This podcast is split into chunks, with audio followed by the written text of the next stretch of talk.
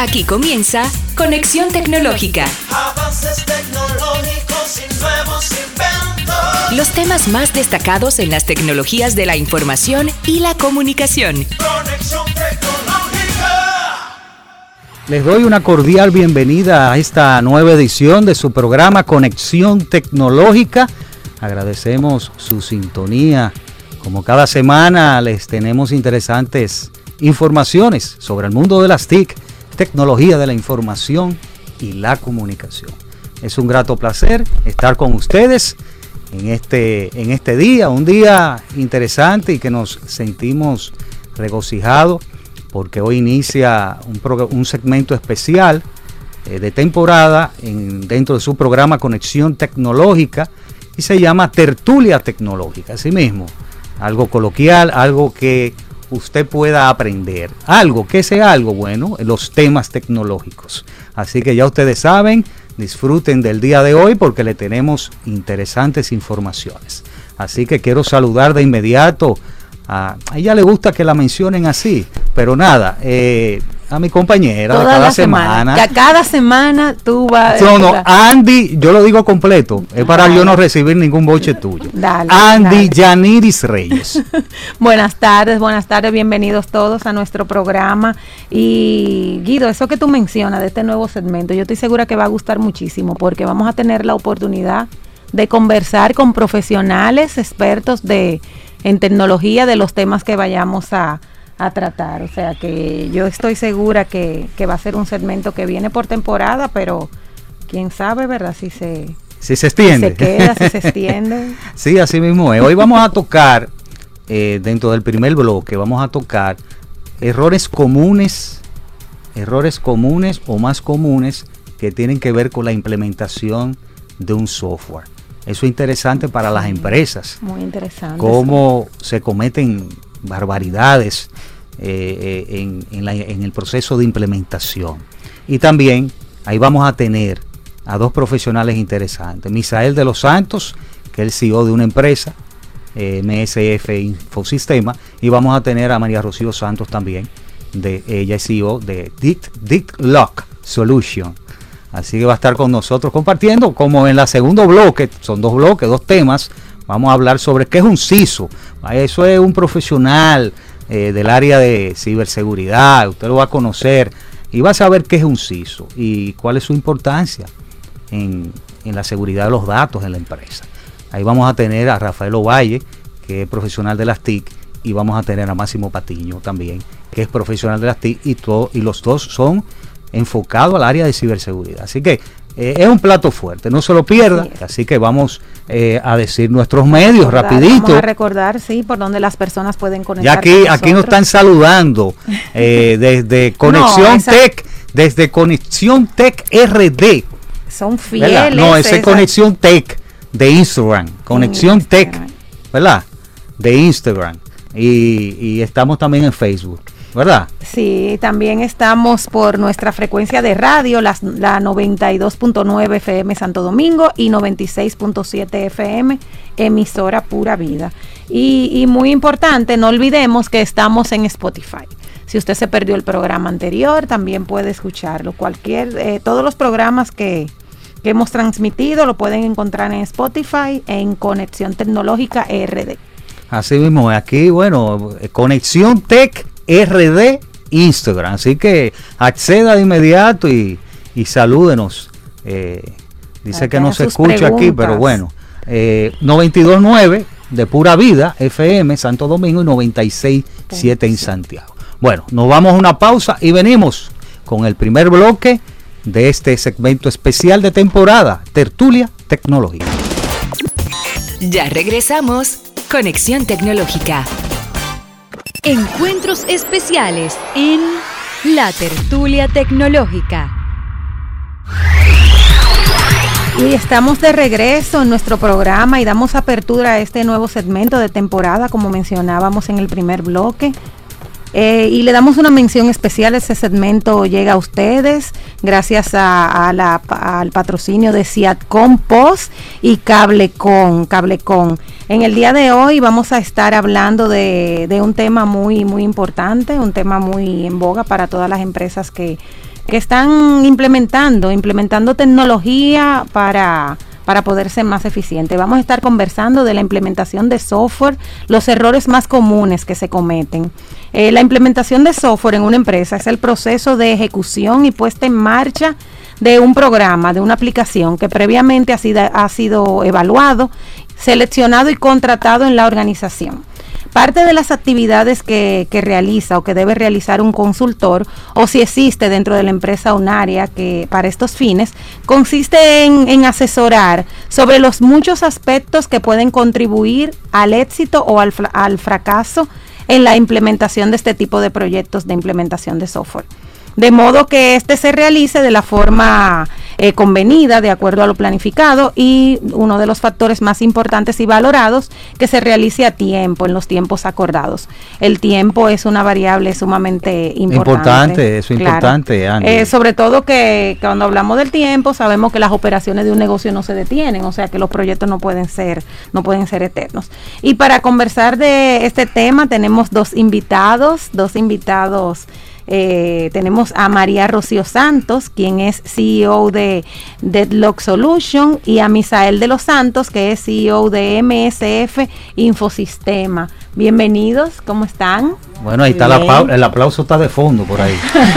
Sí. Lo sentimos, lo sentimos. verdad, el verdad. aplauso, claro. Mira, como esto es una tertulia, algo coloquial, eh, yo voy a ir mencionando algunos errores, a ver qué le parece, esos errores que se cometen en la parte de implementación del sistema, y ustedes me va a ir diciendo. Ok. Hay uno de los errores eh, que comete las empresas a la hora de seleccionar un proveedor. Se equivocan al elegir el, el proveedor o el software al mismo tiempo. Entonces, eso es uno de los errores.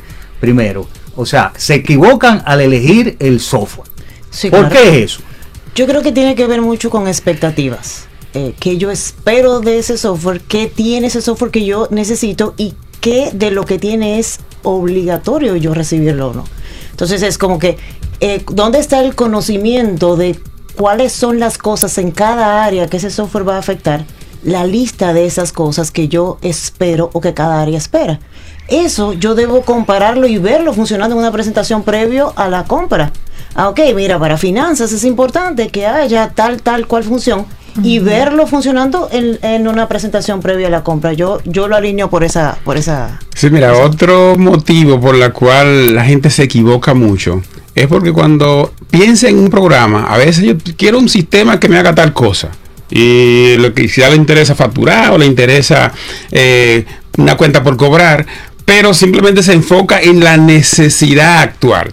Entonces, ¿qué pasa? Que después que compra ese software y empieza a facturar y empieza a tener su cuenta por cobrar, dice, pero yo también quiero que me mantenga un reporte de comisiones. Pero cuando viene, ah, pero no, eso no tiene comisión. Entonces, es un sinnúmero de cosas que va relacionado también con la respuesta que tú acabas de dar, porque a veces no tenemos un contexto global de las necesidades que requerimos. Eso es así. Compramos cualquier software y muchas veces por el precio, porque alguien nos lo recomendó sin evaluarlo debidamente, y entonces cuando viene la necesidad, Eso es uno de los, de los que, que digo yo, uno de los errores también de, de dentro, dentro de seleccionar un software. O sea, las empresas deben también eh, evaluar, como tú dices, evaluar varios software, no Claro. casarse con uno. Claro. Porque ese eh, eso es un error grave. O sea, evalúe primero tres y de los tres, de acuerdo a una matriz de requerimiento y de evaluación de las necesidades de, de- de la empresa, bueno, usted selecciona. Claro, ahí va con, con el tema que decía ahorita. Cuando tú haces la lista, que son los requerimientos, que son tus expectativas, pasarlo también con el software que tú tienes actual. Dice, ah, bueno, de esta lista cumple esto, cumple en un tanto por ciento. El primer software que vi que quiero comprar, la primera opción tiene, cumple tanto por ciento. Y así yo sé lo que yo estoy adquiriendo, cuán, cuán se está adaptando a mi necesidad y, y si a lo mejor no es mejor de lo que yo tengo actualmente, que es otra cosa importante. Eh, compararlo también con lo que yo tengo. A veces la gente compra algo que es peor de lo que tiene. Eso es así, eso es así. En vez de adaptarse a lo que Claro. porque a veces es entrenamiento, Sí, a sí. veces Desconocimiento, eh, o desconocimiento de funcionalidades. es. O también puede ser muchas veces porque quizás eh, hay algún módulo que no le funciona o que tiene eh, o que le- no se completó de implementar y entonces eso viene siendo como la fresa que él quiere, pero que no tiene el software. Un ruido. Y entonces eso de una u otra forma también permite que vaya a cambiar, pero pasa eso, que tú compras uno y es peor que el que tenía antes. Claro. Mira, otro, otro, te iba a decir algo de, de los errores. No, Pues no, yo voy a pasar a otro porque eso es importante, pero ya sabemos que dentro de ese error hay una solución. La solución es que puedan eh, ellos seleccionar un software a través de de una matriz, de una matriz. O sea, involucramiento de los interesados es básico Exacto. porque los requisitos no lo, lo- es un proceso. Un software lleva un proceso, no es una sola persona. Y cada doliente que revise su que revise su parte y que sea una matriz, como mencionaba Guido, donde no se involucre solamente eh, un solo requisito del momento y la visión. Como bien usted mencionaba, la visión es importante porque tenemos esto ahora, pero vamos a querer más. Mira, otro de los errores también que yo digo que se cometen mucho a la hora de implementar es eh, la falta de continuidad en el compromiso de la gerencia general, la dirección. O sea, los, eh, la, la- la dirección eh, selecciona el proveedor de ese software y, y ya punto, eh, murió, no, no, no sigue el proceso de implementación. Es uno de los errores. ¿Y, y qué ustedes opinan sobre eso? Bueno, a, mí me, me ¿Qué ha encanta. sucedido a ustedes? Oye, eh, eh, dejan el proceso por mitad y abandonan el barco. Entonces, yo pienso que hay mucha resistencia al cambio. Eh, y cuando no está la persona que dirige la empresa, se diluye el esfuerzo y se desgasta Claro. el proceso. Si no están involucrados los de alto No. nivel, los de bajo no van a No, seguir. así es. Exacto, y, y por ese, fa- esa falta de interés que muestra mucha gerencia de mu- muchas empresas. Entonces, cuando de verdad tú tienes la necesidad de, re- de tener respuesta del software, no tiene información. Claro. Y no se ha- y la información que tienen no se ha parametrizado para que pueda aportar el dato de interés de la gerencia. Entonces, eso hay que tomarlo en cuenta a la hora de hacer una buena planeación de un sistema. Sí, mira, hay, hay dos errores que yo lo voy a, a- a mencionar en uno, que uno es el error en la asignación del personal técnico adecuado para el proyecto y eso mismo puede conllevarte a tener errores en armar el equipo de trabajo. El equipo de trabajo, las personas que son las que tienen que estar. Entonces ahí yo me siento bastante identificada porque como hablábamos ahorita, tú tienes que mantener las operaciones, solemos asignar al que menos ocupado está, al que no me va a hacer un hoyo en el negocio. Entonces, ¿cómo ven ustedes esa parte y sobre todo cómo podemos nosotros también mitigarlo? Mira, yo pienso que por un lado, la actitud, la actitud que tiene la persona dentro del proyecto. Si no es una actitud eh, orientada a resultados, sino a, a quejarse, buscar, porque realmente es un proceso incómodo, es un parto. Eh, Claro. Es un proceso incómodo que va de camino a, a que vayamos cada vez resolviendo cada situación que se vaya presentando. Entonces el equipo tiene que, que, tiene que estar todo enfocados a resolver eh, las debilidades que vayan surgiendo. Aparte de eso, eh, las características de conocimiento de lo que es no solamente tecnología, de lo que se está implementando, las funcionalidades.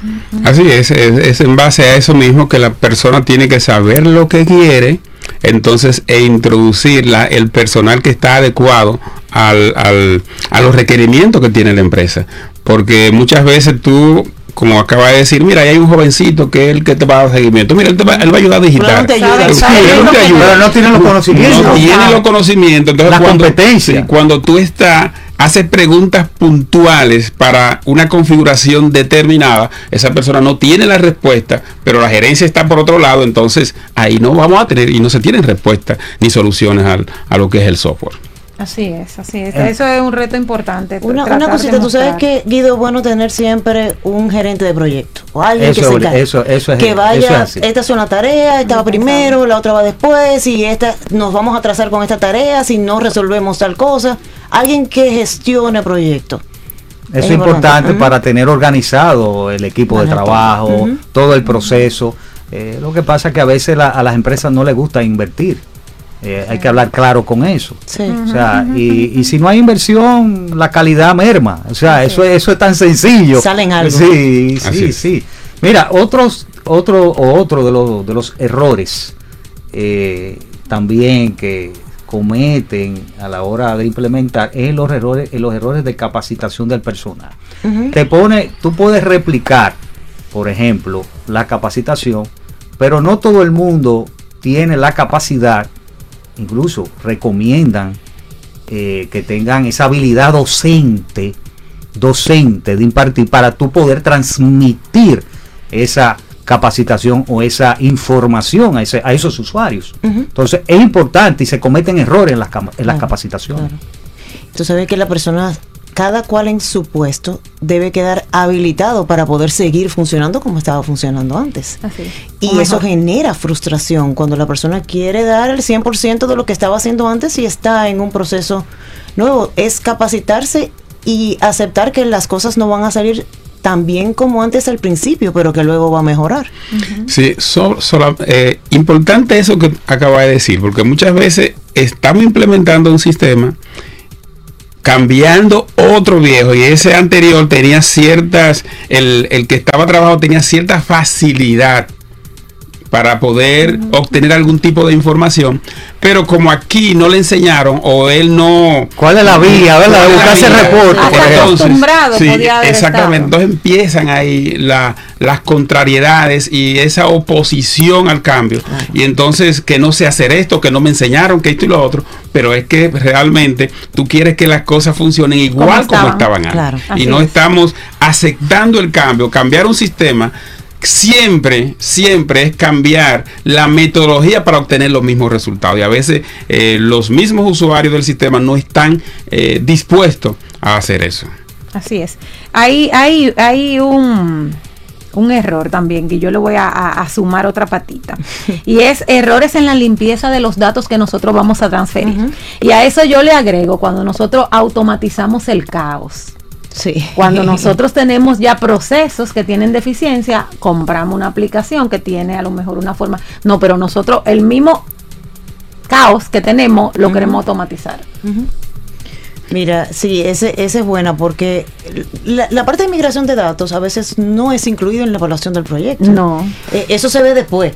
Después, cuando comienza el sistema, "Pero el sistema a reventar. ¿Cómo, ¿Cómo es que vamos a traer los balances? ¿Cómo es que vamos a traer las informaciones que vienen de otro punto, de- desde el otro sistema o de otros sistemas? Porque a veces sustituimos varios sistemas Exacto. en una sola implementación y hay otros que se quedan fuera o funciones que se quedan fuera. Eh, yo, yo entiendo que sí, que en la parte de evaluación, como hablamos al inicio, a lo mejor incluir esa parte como, como importante. Sí, mira, y nosotros, yo sé que a ti te ha pasado mucho, también ese es, uno, es un gran dolor de cabeza, lo que es la migración de la data, porque normalmente muchos usuarios quieren mantener el historial de sus operaciones en el anterior sistema. Cosas que muchas veces no es factible ni es posible por la estructura que tienen ciertos sistemas. Entonces, lo ideal de esto, y es una práctica que a nosotros nos ha dado eh, eh, ciertas ventajas, y es hacer cortes específicos con informaciones puntuales y que el sistema anterior mantenga todos sus históricos y un borrón y cuenta nueva a partir de un punto de vista. ¿Por qué? Porque muchas veces trayendo todo eso de atrás con una estructura de, de datos diferente. Se a la que- exacto, al, al sistema actual. Entonces va a ser un daño en donde las informaciones del nuevo sistema no van a ser creíbles y los macos, bien dicho, del sistema anterior, entonces se le van a asignar ahora a la nueva aplicación.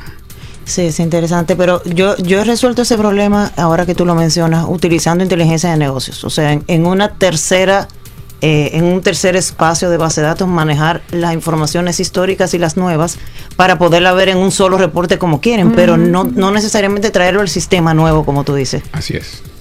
Bueno, interesante este, ¿eh? Esta tertulia que tenemos. Sobre todo esos tips para, Sí, para no cometer sí. los mismos. Hay tantos errores que se pueden cometer nuevos, no vamos a cometer los mismos, ¿verdad? Así mismo. Aprendamos. Algo importante eh, que se comete también es definiendo el alcance. A veces ni se sabe por dónde. Eh, el alcance es importante porque eso te va a permitir a- a- hasta dónde va a llegar el proceso. Claro. O sea, yo he visto implementaciones que durante el proceso, eh, mira, eh, necesitamos este requerimiento en el eso proceso. eso. Este- este- y te van sumando los requerimientos. Te dije. y te van sumando. Y te van sumando los requerimientos hasta que tú lleves un año implementando, Sí, dos así. años. Entonces, eso, eh, el- la parte de la definición del alcance es importante. ¿No es así? Sí, eso, eso es importante y debe estar igual. Un alcance define el marco. y dentro del marco los detalles se definen con los requerimientos. Entonces ahí está que yo espero. Eh, y lo que tú mencionabas de expectativa al No, y- principio y eso hay también. que escribirlo aunque sea en una servilleta. Claro. O sea, esto es lo que yo estoy esperando, esto es lo que yo te voy a entregar. eh, y hay cosas que en la forma pues se puede ver cómo entregarlo de una manera que sea más adecuada, pero el alcance debe estar definido de- desde el inicio.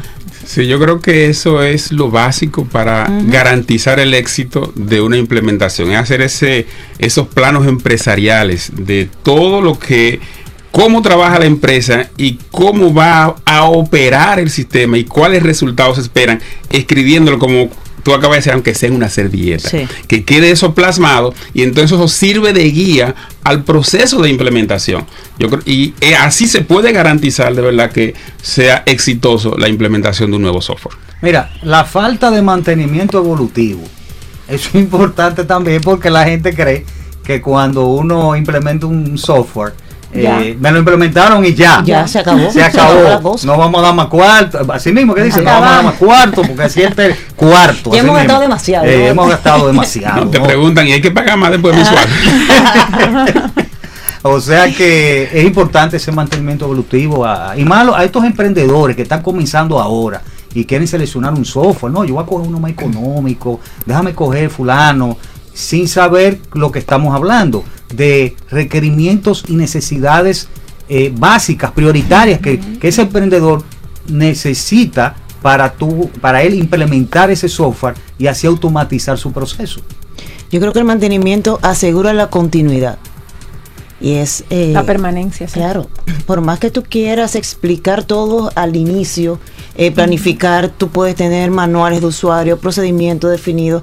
Hay cosas que requieren soporte, hay cosas que requieren respuesta. Ya después que se ha implementado, es como un periodo de estabilización, pero es continuo, porque continuamente queremos cosas, nuevas. El, que- el nuevas. que tiene un carro nuevo y estaba a pie, a lo mejor ya, ya está conforme, pero al, al- al- año quiere mejor aire, mejor música, mejor velocidad, estabilidad. Entonces, cada vez que tú adquieres algo, pues quieres más. Entonces, el mantenimiento no asegura agregar más cosas, el mantenimiento asegura, mm, como su palabra lo dice, mantener las cosas como fueron entregado- entregadas y estabilizadas. Entonces, para mí eso es básico.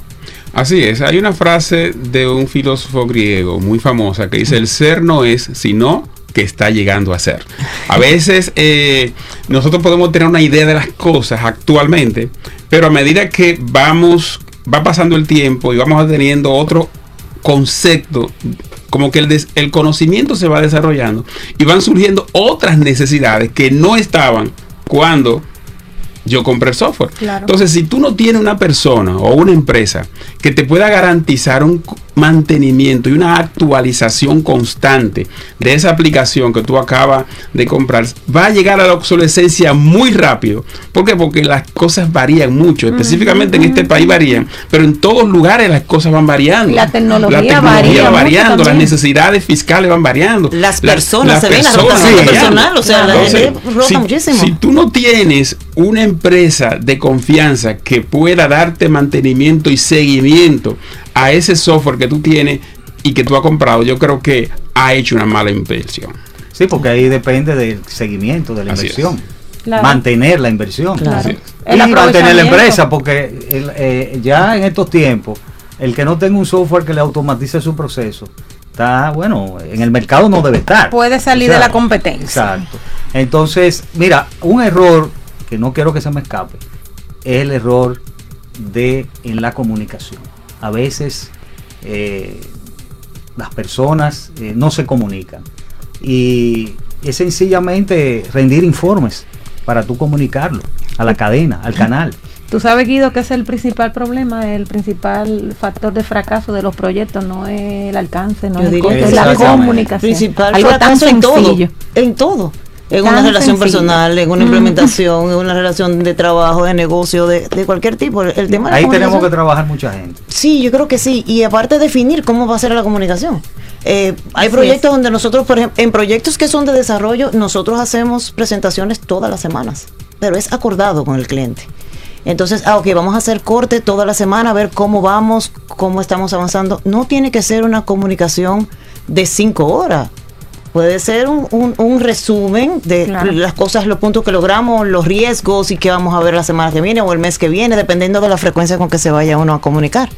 Sí, esa falta de comunicación también se da mucho. Hay ciertos clientes, vamos a decir, que con el propósito de que los proyectos no se eleven mucho, es que Tú estás poniendo cara de chisme ¿Eh? cuando estás diciendo eso. La competen- de que la competencia precios- no se que los entere. no se eleven por las nubes, no te dicen todo, no te dicen todo.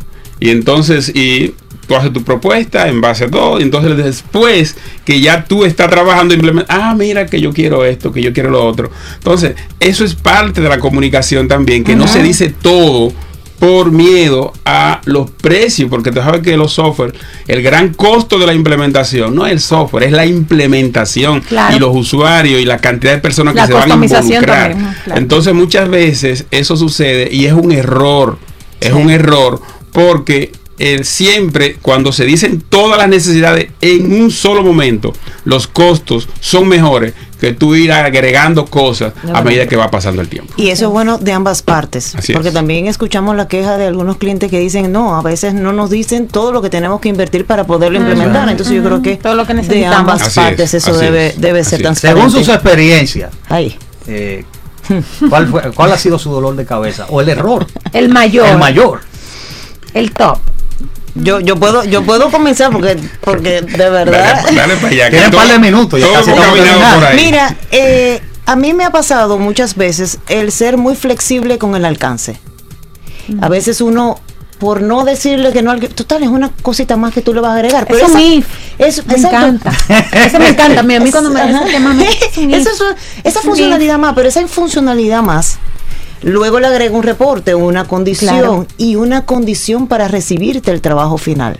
Entonces Claro. yo pienso que no es sano. Para, a mí me ha costado muchos años entender eso, porque para mí es no complacer un cliente con algo puntual, pero realmente eso se vuelve una bola de nieve Claro. y, y te atrasa lo que es la implementación, lo que desenfoca bastante de lo que es el proyecto. En mi caso, yo creo que esa es... eh, Yo pudiera, caso, decir, yo pudiera decir lo mismo, que una de las causas por la cual uno comete muchos errores es la flexibilidad. Sí.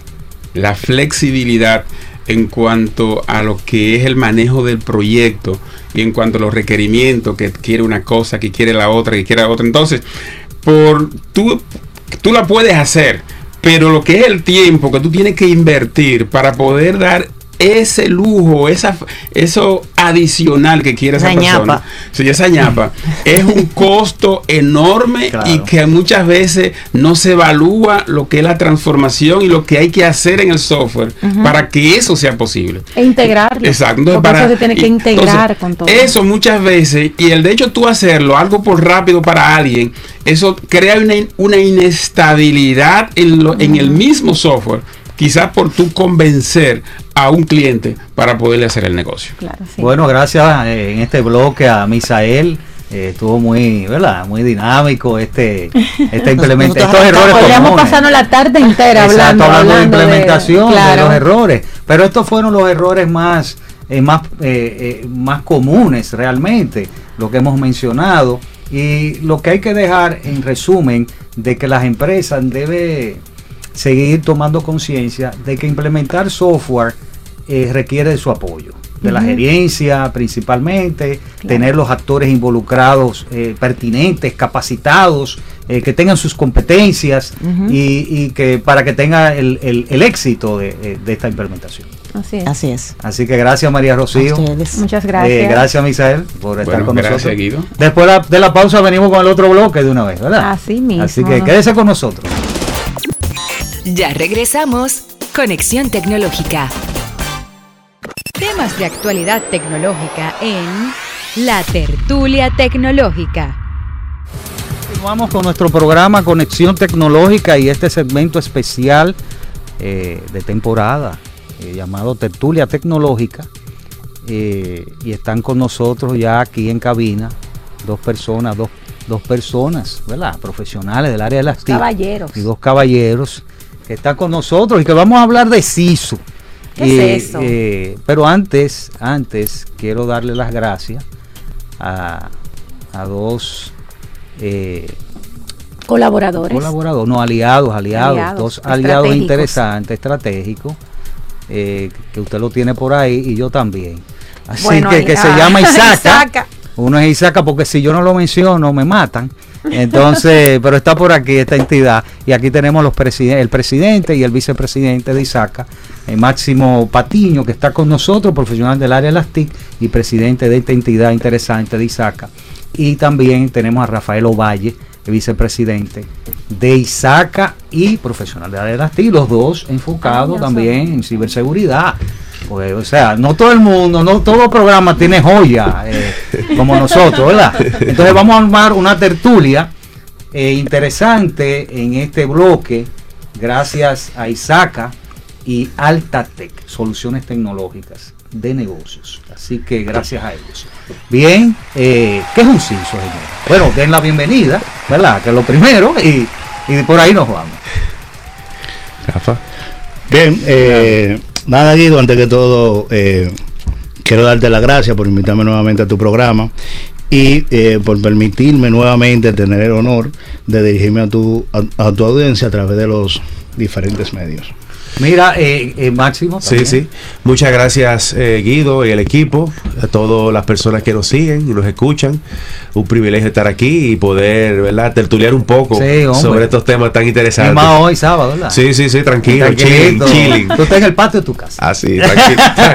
Mira, eh, ante el aumento de, de ciberataques, eh, principalmente en Latinoamérica, lo hemos visto, eh, no hay que hablar mucho de estadística ni nada de eso, sino que lo hemos visto, cómo, cómo el auge de los ataques eh, o de ciberataques ha, aumentado en Latinoamérica y la seguridad digital es un elemento clave eh, o importante para las empresas.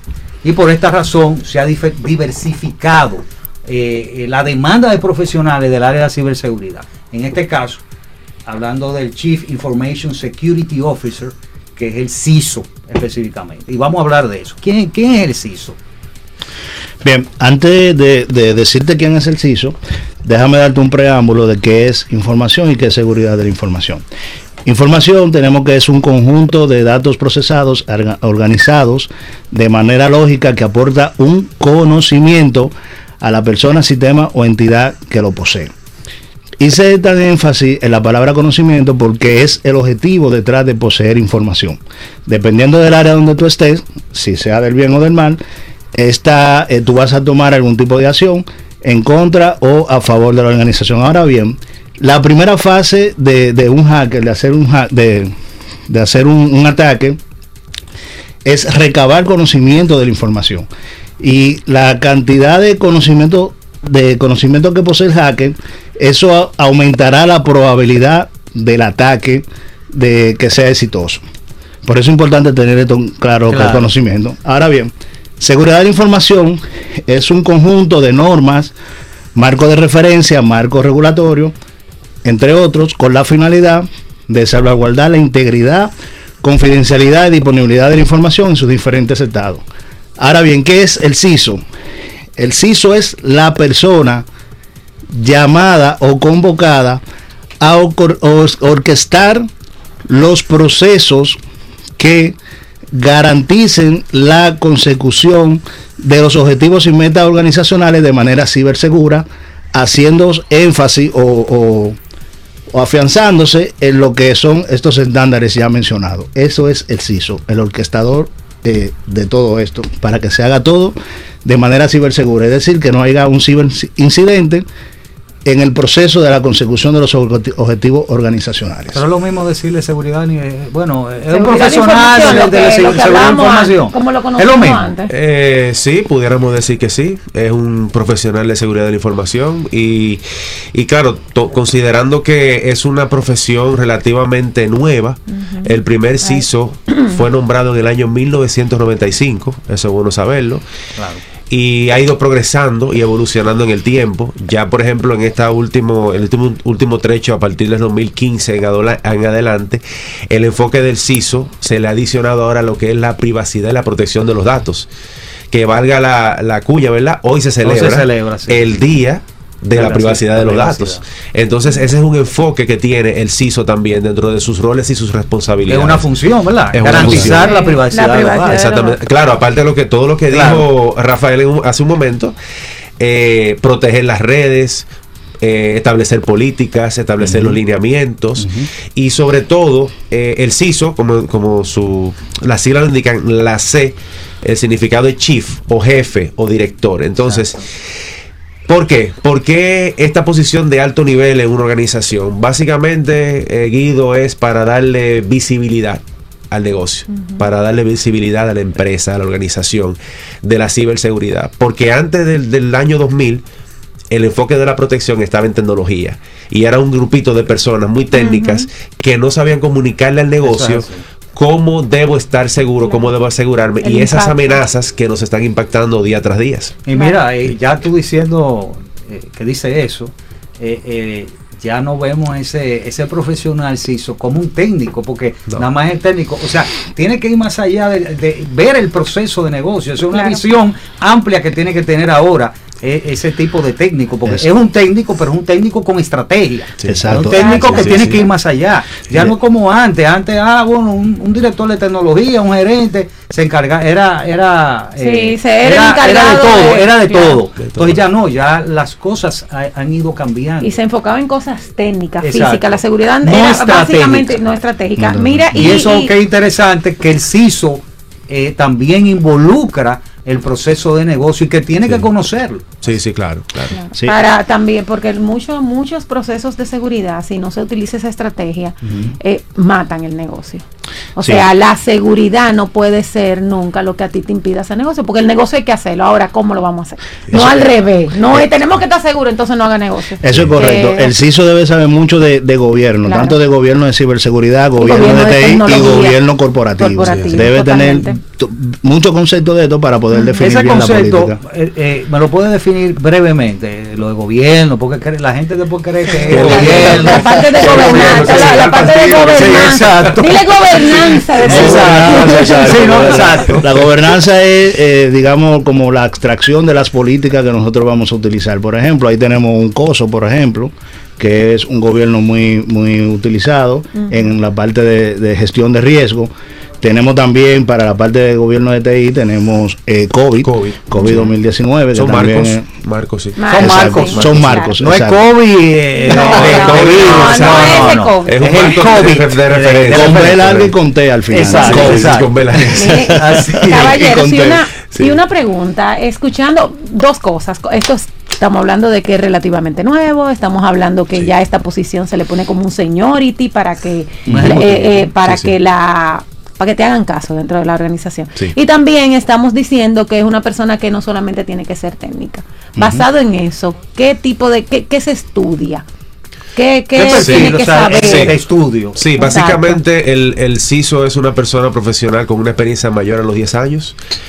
que usualmente es una persona con un, un grado en tecnología de la información. Debe tener, o sea, una, una profesión de, de la información. Debe tener experiencia en, term- en temas administrativos, en temas de tecnologías de seguridad y de ciberseguridad también. Debe tener todo ese conocimiento.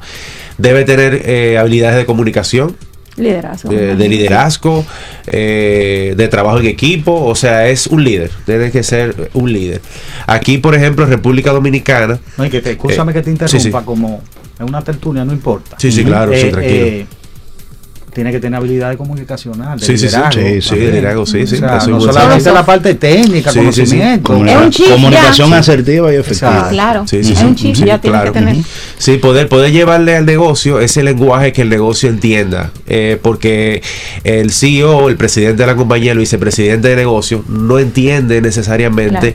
eh, qué es un, un ciberataque o qué es un hacker o ese tipo de, de terminología que sí eh, el CISO. Se manejan a nivel de, de tecnología, o sea, seguridad con Sí, tecnología. habilidades que son sine qua non, por ejemplo, en un, en un en un CISO está gobierno, debe conocer gobierno, como lo mencionamos anteriormente. Gobernanza. Gest- Exacto, Gobernanza. gobernanza, gestión de, de riesgo, gestión de ciberincidentes y también tener estrategia de, monitoreo, de monitoreo del sistema de gestión de seguridad de la información.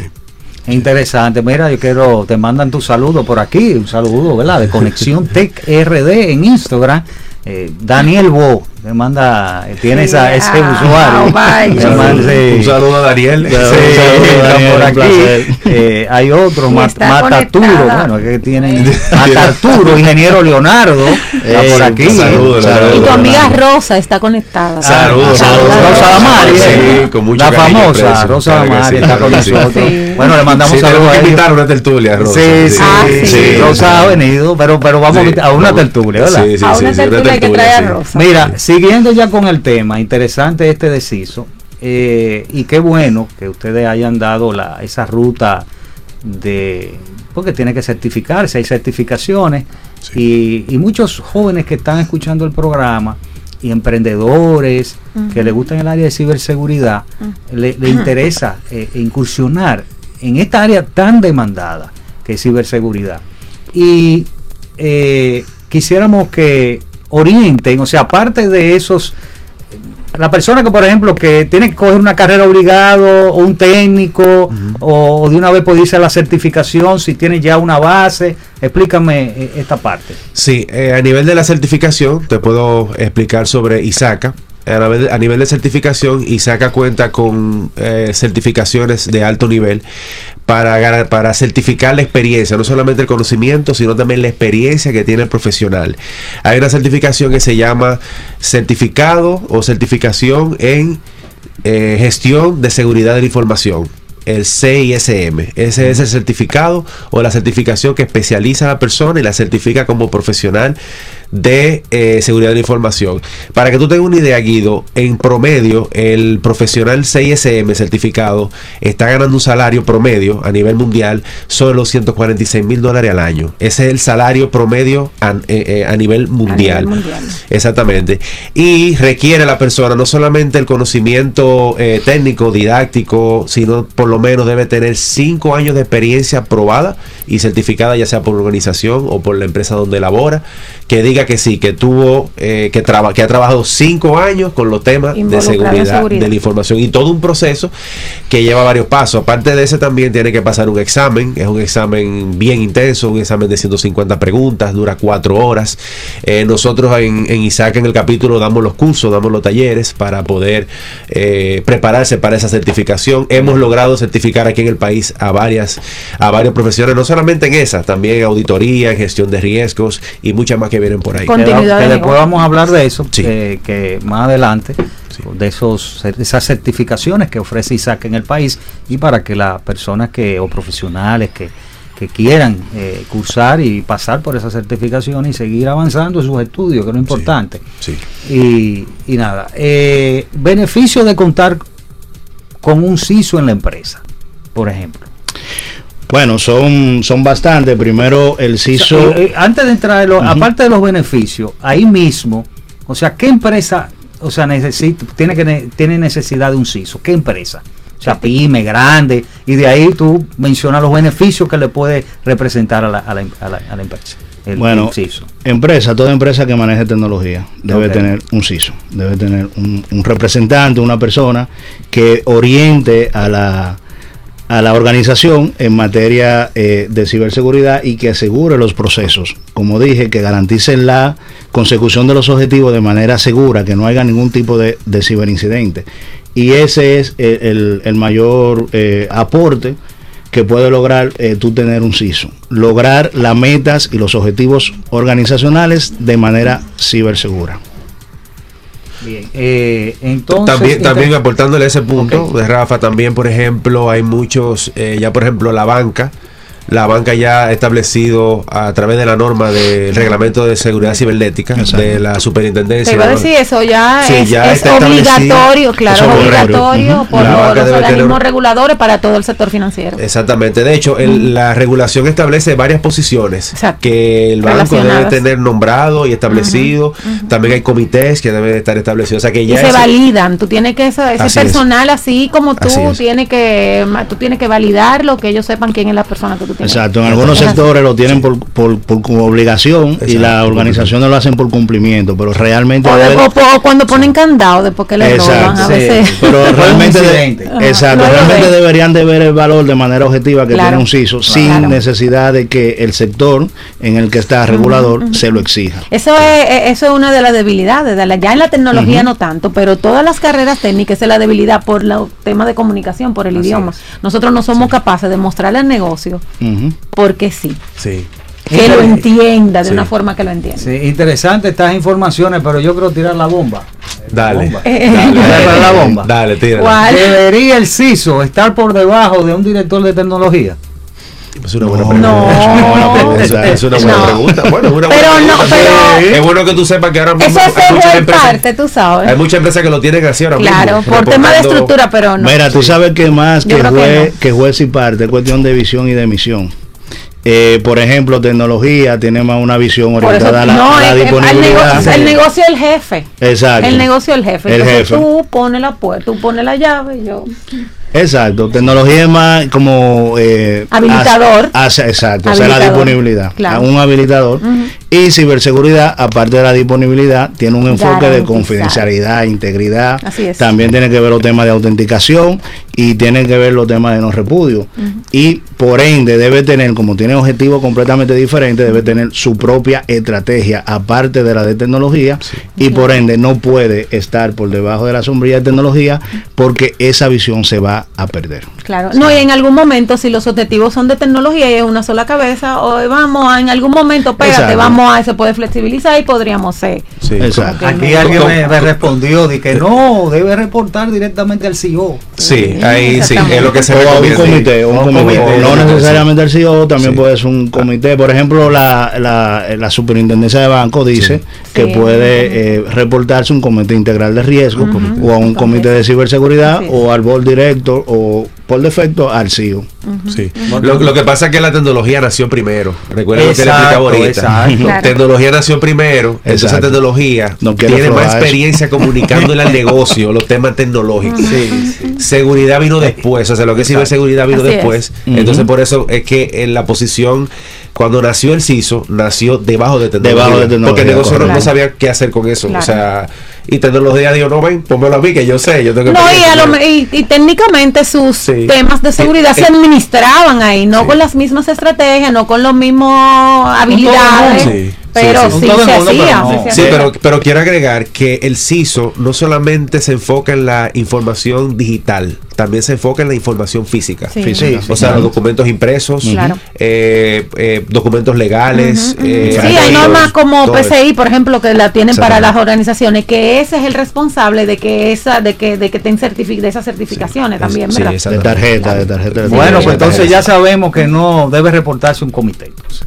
No, a no tecnología. A tecnología no, no se recomienda. a tecnología. ¿Eh? No se recomienda, sí. No puede ser a debería. un comité. No debería. No debería. Exacto, no debería. Puede ser un comité, ya sea un comité integral de riesgo, un comité de ciberseguridad, eh, un comité que asigne el board director, cualquier cosa. Sí, Bueno, claro, pero tecnología- menos tecnología. Tecnología y seguridad deben de trabajar de, De la mano, Sí, porque de la si no, mano. entonces se crea eh, lo que tú mencionabas ahorita de que puede ser que seguridad ponga algún control, alguna medida que entonces inhabilita el negocio. Entonces, entonces de- deben de trabajar de la mano. Tecnología y seguridad deben de Claro. trabajar de la mano, unidos, para lograr lo que se, lo que se quiere, que es el objetivo y la misión de la organización. Exacto. Bueno, gracias Máximo Patiño y, Rafael. Rafael. Hablamos sobre CISO. Son chulas esta tertulia. Sí, son te gusta, son- ¿verdad? que por un doble, Un doble, ¿eh? Eso bien, eso, ¿verdad? bien, vamos a poner un domino. Un domino. ¿eh? bueno, gracias por su comparecencia y, y disfrutamos de estas informaciones interesantes que los amigos que nos escuchan y nos ven por los diferentes medios necesitaban saber. Y también los amigos que están aquí por, por los medios digitales. Bien, así que interesante estos dos bloques de este nuevo segmento especial de temporada, Tertulia Tecnológica. La próxima, la próxima semana estaremos de vuelta, Andy. Mi casi segmento favorito. voy sí, me voy a ir a pensar a ver si. Bueno, ¿Cuál la es? próxima semana vamos a estar con ustedes de nuevo con otra entrega de su programa Conexión Tecnológica para difundirles interesantes informaciones sobre el mundo de las TIC. Hasta Así la es, próxima. Que tengan feliz fin de semana. Hasta aquí, Conexión Tecnológica. Avances tecnológicos y nuevos inventos. Nos encontramos en una próxima entrega. Conexión tecnológica. con Guido Mieses.